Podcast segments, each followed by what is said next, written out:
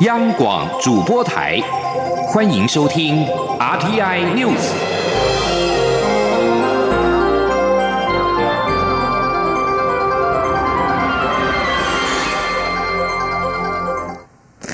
各位好，我是张睡华，欢迎收听这节央广主播台提供给您的 RTI News。香港民众九号发起反送中游行，蔡英文总统今天出席活动，表示全球都很关心香港的自由、民主、人权的发展，而台湾也不例外。蔡总统进一步表示，政府绝对不会接受一国两制，因为这会使台湾的未来受人宰制。记者肖兆平报道。香港政府近来推动修订逃犯条例，进一步引起香港有超过万人民众发起反送中游行。针对香港民众发起大规模游行，蔡英文总统十号前往台北荣民总医院主持新大楼动土典礼前受访表示，全球关注自由、民主、人权的人士都非常关注香港的大游行，而台湾也不例外。蔡总统说：“那我们也不例外。呃，我们对于呃追求自由、民主、呃人权的人们，我们都呃保持的一个支持的态度哦。”蔡总统进一步表示：“自由、民主、人权就好比空气一般，如果没有守护好。”将来恐怕也没有捍卫的力气，因此蔡总统强调，政府绝对不能也不会接受一国两制，因为台湾未来会受别人宰制。蔡总统说：“因为一旦接受了一国两制。”我们的呃，捍卫自己的自由、民主、人权的权利跟未来的选择的权利，都将受别人来宰制哦。所以我们将会呃持续的关注呃香港的呃发展，那也呃希望就是说我们能够呃撑住呃台湾来撑香港，那我们来啊保护保卫台湾。蔡总统表示，只要他担任总统，就不会接受一国两制的事情，强调他一定会守住台湾主权。中央广播电台记者肖兆平采访报道。香港反送中游行也引发了台湾政坛的高度关注。行政院长苏贞昌今天在脸书发文表示，百万港人走上街头，更凸显台湾必须要壮大自己，才能维护民主自由。苏贞昌说，三年多来，政府没有牺牲主权，拼出经济，还保有台湾人的骨气，而台湾正走在正确的道路上，请大家一起来加油。民进党发言人李明利今天表示，中共现在如何对待香港人，未来就会如何对待台湾人。民进党会和港港人同在，努力守护台湾，捍卫华人享有民主和自由的最后一块净土。投入民进党总统初选的行政院前院长赖清德今天晚间呼吁台湾人民一定要看清楚，不要相信威胁台湾安全的中国可以给台湾财富。台湾人民千万不要对中国存有任何幻想。而对香港反送中游行，台北市长柯文哲今天表示，不必讲失败或成功，看游行人数就知道。至于是否也要对一国两制表态，柯文哲说，不需要恶言相向，行不行还需要讲吗？大家都晓得。而高雄市长韩国瑜今天表示，香港的一国两制不论施行成败与否，都不适用台湾。红海董事长郭台铭则是直指一国两制是失败的。新北市前市长朱立伦则说，一国两制在台湾从来不是一个选项，更没有市场。此外，我陆委会除了对港人走上街头表达由衷的感佩之外，也呼吁港府不应该再装聋作哑，漠视社会的担忧和质疑。而学者则是认为，这场游行代表了港人对于中共的一种新恐惧。这样的恐惧是基于香港逐渐走向一国一制以及日益紧缩的言论自由而被唤起。至于台湾，除了提出呼吁之外，学者还建议政府应该对我国人赴港的人身安全问题。提出具体的应应做法。记者汪兆坤报道：香港人民走上街头反对逃犯条例。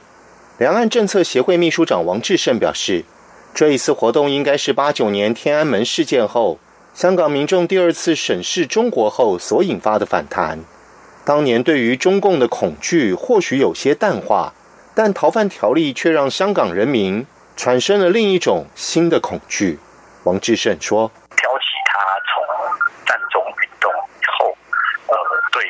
中国大陆的恐惧感，对于说呃，陈总北京透过港府对于香港越来越走向所谓一致，然后越来越紧缩各式各样的言论自由。这次的逃犯条例其实给香港民众一个很大的的缺口，就是唤醒了他们这种积累的恐惧感。在台湾来看这场游行，王志胜指出，如果港府不顾一切通过逃犯条例，台湾将面临两个困境：一是台湾民众入境香港后的人身安全保障问题；二是像铜锣湾书店前店长林荣基之类的香港人民，如果有意来台，我政府应如何处理的问题。王志胜说：“我们现在都还停留在说。”停留在道德的道德层次的呼吁，政治跟跟这种政治判断上面的的的的这种宣传，但是我们对实际面对的问题，这两个问实际面对的问题，会是六月十二号万一真的不通过之后，真正面对的挑战。针对第一个问题，陆委会目前还在研拟包括旅游警示在内的做法，但强调一定会设法维护国人在香港的权益。至于港人来台问题，以林荣基为例。陆委会是以延长签证方式让他停留台湾，也愿意协助他申办专案居留。陆委会也重申，香港移交中国大陆后，中共不断侵蚀香港自由、人权及法治。港府这一次强行修订逃犯条例，更无疑将为一国两制敲响丧钟。陆委会再次呼吁国人以香港为鉴，高度警惕中共政权欺诈本质。明辨“一国两制”台湾方案骗术，共同捍卫中华民国主权，抵御中共心术不正的阴险作为。中央广播电台记者王兆坤台北采访报道。台湾的青年也力挺香港。台湾大学学生会会长吴义柔、成功大学学生会会长陈孤雄以及台独青年罗伊等人，今天晚上在香港经济贸易文化办事处发起力挺行动，并提出三大诉求，包括香港政府必须顺应香港民意，退回送中条例，以及停止暴力镇压香港集会游行。同时呼吁台湾政府和各政党表态，反对危及台湾人赴港安危的送中条例。香港民间人权阵线九号举办反送中的游行，以抗议备受争议的逃犯条例修订案。法新社报道，抗议团体今天表示，他们将在十二号进行新的示威活动。负责筹划反送中游行活动的召集人陈子杰今天告诉记者，预计民间人权阵线将在六月十二号上午十点开始游行活动。香港行政长官林郑月娥今天早上出面回应反送中游行，强调修订逃犯条例草案仍。将交由立法会进行二读，以讨论进一步修订或通过。但政府会采取一些工作以释除疑虑。林郑月娥并期望立法会以理性和和平的方式审议逃犯条例草案。而中国大陆的主要媒体至今对于这场上百万港人游行事件只字未提。继续来关心的是，国定古迹台北机场今天举行了国家铁道博物馆园区员工澡堂以及总办公室修复工程开工典礼。文化部长郑丽君和交通部政务次长王国才都亲自莅临致辞。郑丽君更是期许台北机场转型为国家铁道博物馆之后，兼具三大特色：不仅是活的博物馆，也是个会说故事的博物馆，还是二十一世纪亚洲规模最大的国家铁道博物馆。记者吴丽君。报道。一九三五年落成的台北机场为台湾现存历史最悠久且规模最完整的铁道车辆修复工厂。于二零一二年，台铁局将机场迁移至更现代化的桃园富冈基地后闲置，随后在各界奔走下，于二零一五年公告为国定古迹。文化部长郑丽君更在上任后，先后于二零一七年及二零一八年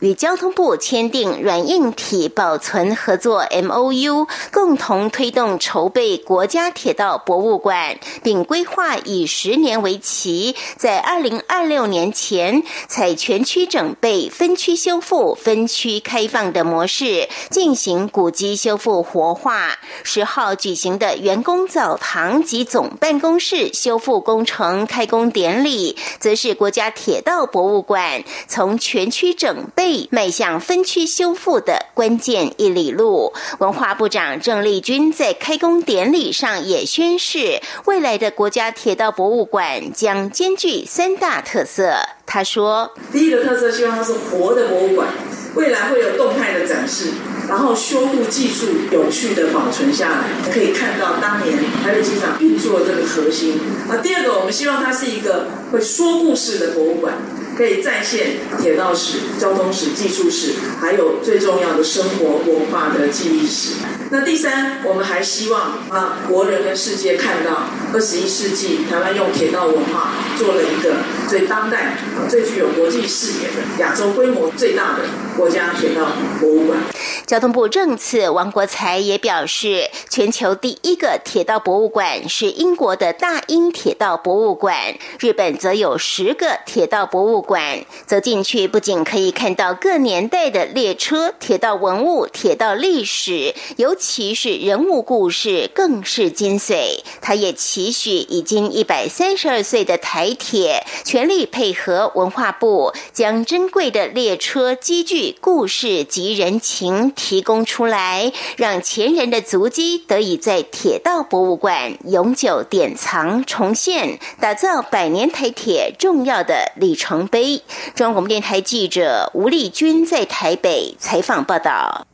行政院主计总处今天公布四月薪资统计，全体受雇员工每人经常性薪资平均为新台币四万一千七百六十七元，年增百分之二点五九，创近十九年同月最高。不过，较能反映景气的加班工时，则已经连续六个月呈现负成长。记者杨文君报道。主机总处十号公布四月薪资统计，全体受雇员工每人经常性薪资平均为四万一千七百六十七元，年增百分之二点五九，创近十九年同月最高。加计奖金及加班费等非经常性薪资后，四月总薪资平均为四万七千八百六十八元，年增百分之三点九七。不过，四月整体加班工时年减零点二小时，已经连续六个月呈现负成长。若观察制造业加班工时，更是连续七个月负成长，显示景气虽持续扩张，但扩张力道趋缓。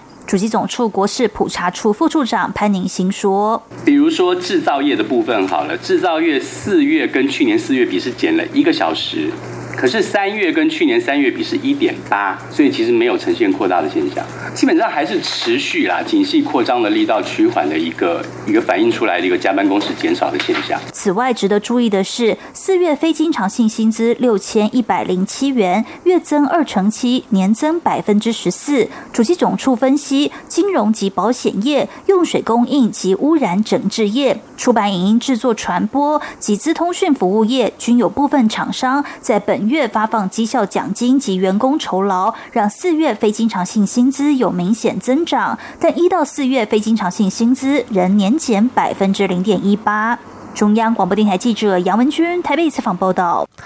在外电消息方面，法新社报道，十多名英国保守党国会议员今天将就党魁选举正式登记参选，以接替英国首相梅伊作为党的领导人和英国首相。而目前以前外交大臣强生的呼声最高。报道指出，这次作业将于格林威治时间今天上午九点到五点，也就是台湾时间的下午五点到十一点接受提名登记。英国脱欧将是这一次保守党党魁选举中的首要议题。而选举结果将会到七月下旬才出来。英国脱欧已经两次延期了，目前脱欧日期是定于十月三十一号。报道指出，现任外交大臣韩特、内政大臣贾维德和环境大臣戈夫是较为知名的参选人，而每位候选人必须取得至少八位保守党议员的提名，才能取得参选资格。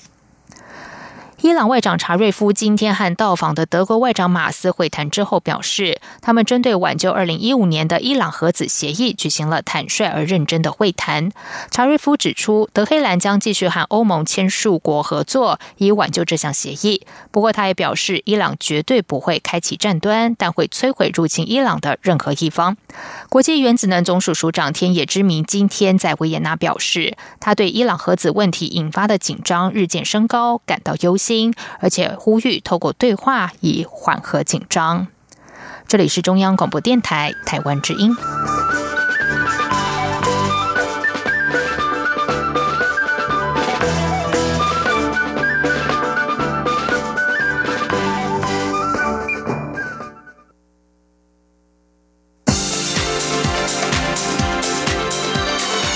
这里是中央广播电台台湾之音，欢迎继续收听新闻。时间是十九点十五分，欢迎继续收听新闻。行政院今天表示，已经核定台湾五 G 行动计划，规划在二零一九年到二零二二年间投入新台币两百零四点六六亿元，为五 G 的核心技术、系统测试平台提供支援，期盼台湾成为全球五 G 供应链的主要伙伴。行政院发言人 Gulasu Daka 表示，行政院已经核定了台湾五 G 行动计划。政府从二零一七年就开始审慎规划讨论，于二零一七年十月核定数位国家创新经济发展方案，随后在二零一八年指示规划台湾五 G 行动计划，并且于今年的五月十号核定。而顺利的话，将会排入十三号行政院院会的报告事项。古拉斯表示，台湾不能在物联网和虚实整合服务的时代错失争霸的机会，需要提早做好准备。政府承诺将为五 G 核心技术、系统测试平台提供有力的支援，并提供五 G 应用测试验环境，以协助厂商跨越五 G 技术的门槛。目标是成为全球五 G 供应链的主要伙伴。受到美中贸易战效应的牵动，财政部今天公布五月海关进出口最新统计，出口达两百二十两百七十七点二亿美元，较上年同月减少了百分之四点八，连续七个月负成长。进口则因厂商备料需求转趋保守，规模值下降为两百三十二点二亿美元，年减百分之五点九。至于此波的贸易战，台湾对美国出口持续畅旺，已经连续三十二个月正成长，是有史以来最长的成长周期。至于对中国大陆和香港出口，则是持续下滑，已经连续七个月负成长。记者陈林信宏报道。美中贸易战持续冲击台湾出口表现，由于贸易战升温，导致买气观望，影响终端需求，再加上国际原物料价格相继走跌，五月出口年减近十四亿美元，减幅百分之四点八，累计一到五月出口较去年同期减百分之四点二，进口也减百分之一点二。以出口市场来看，大多较去年同月下滑，其中对欧洲减百分之十一点二最多，对中国和香港减幅则达百分之八，为连续七个月负成长。且过去台湾对陆港占比都在百分之四十以上，今年以来都低于百分之四十，累计前五个月的出口占比为百分之三十八点六，是近十四年来的次低水准。但对于美国出口规模创历年单月最高，五月年增百分之八点六，为连续三十二个月正成长。财政部统计处处长蔡美娜说：“受到整个贸易战的效应的牵动，所以对美国的出口是维持独强的局面。五月份对美国的出口来到三十九点四亿美元，这是历年单月的最高，年增率百分之八点六，是连续三十。”三十二个月的正成长，也是有史以来最长的成长周期，主要是受惠于资通产品的制造商啊，把一些生产线跟产能移回国内。至于美中贸易战升级为科技战，美国围堵中国科技企业华为对台湾的供应链影响是否扩大冲击台湾出口表现？财政部表示，目前从出口来看还不是很明确，毕竟半导体龙头台积电仍持续供货华为，即使未来华为手机下修出货量，但空缺也会由其他国际品牌手机递补，台湾供应链厂商还是有可能受惠，因此还得再更。长时间观察，由于目前美中两国领导人有可能在六月底的 G 团体会面，是否能有突破性进展仍未定之天。财政部也表示，由于贸易战前景不明，再加上出口物价有探跌的压力，因此预估下个月出口仍是负成长，减幅介于百分之二至百分之四点五之间。中央广播电台记者陈林信宏报道。民进党总统初选民调将于今天晚间登场。为了确保民调抽样没有舞弊的可能，民进党中央今天下午邀请了蔡赖双方阵营代表到党中央见证，从保险箱里抽出今晚所要执行的民调样本光碟，并且分送到五间民调执行单位。而民进党主席卓荣泰也在脸书发文，希望民众不要漏接电话，并在挺九二、一家亲、顾台湾之间用心作答，为台湾决定未来。记者刘玉秋报道。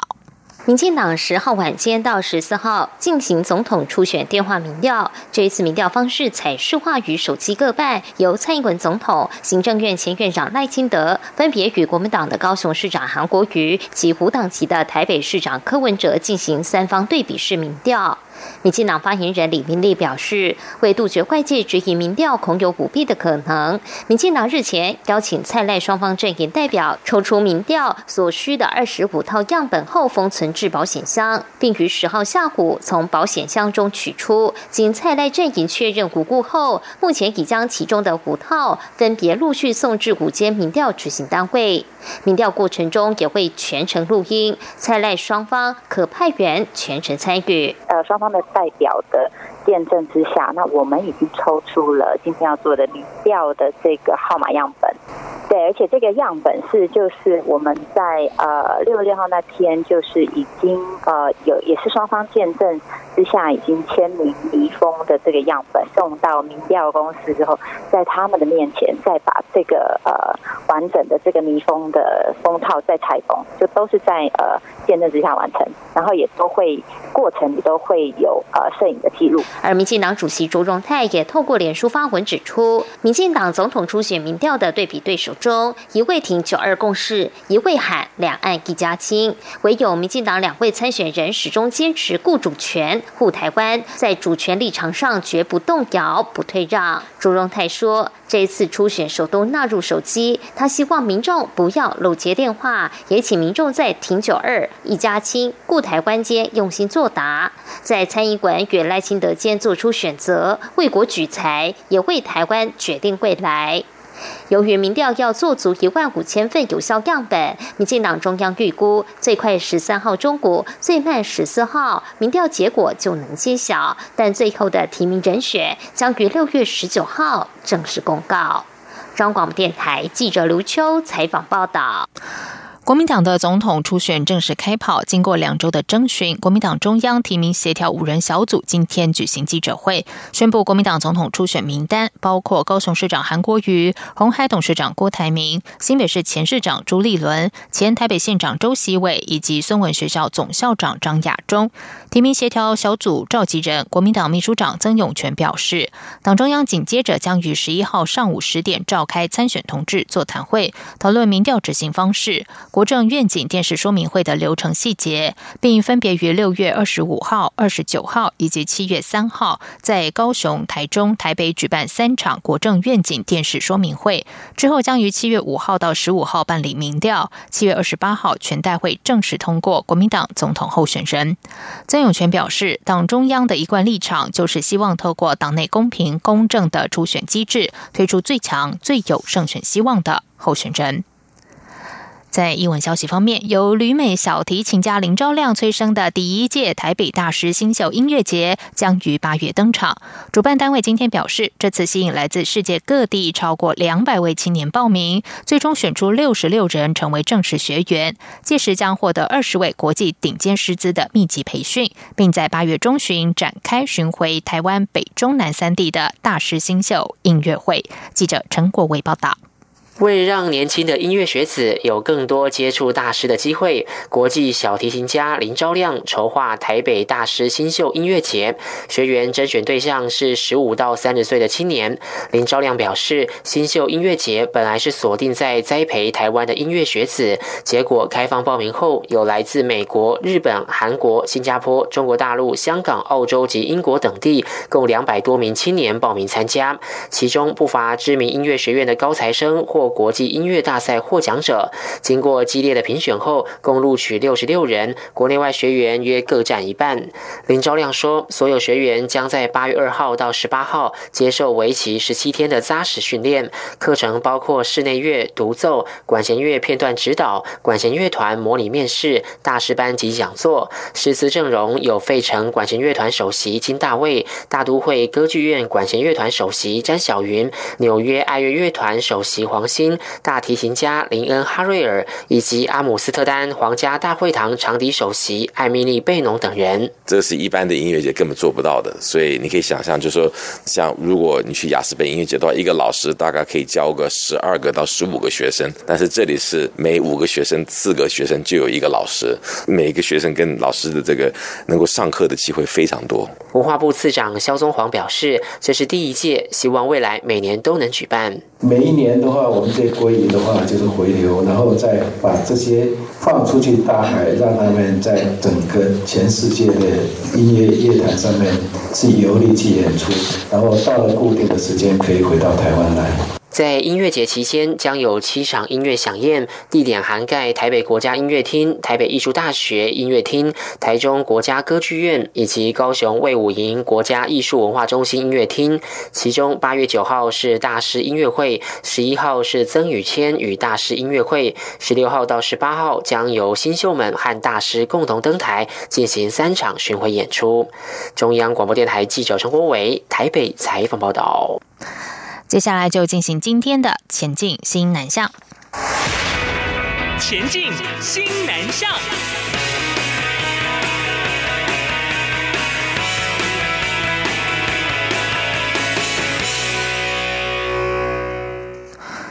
全球规模最大的学生设计竞赛——台湾国际学生创意设计大赛，即日起到六月三十号展开线上报名。今年的竞赛主题为 “Empathy”，以同理心传达主题理念。教育部表示，主要是来自十八个新南向国家学生报名的作品，而今年仍将集中在新加坡举办分区初选，以增加赛事的国际曝光度。记者陈国伟报道。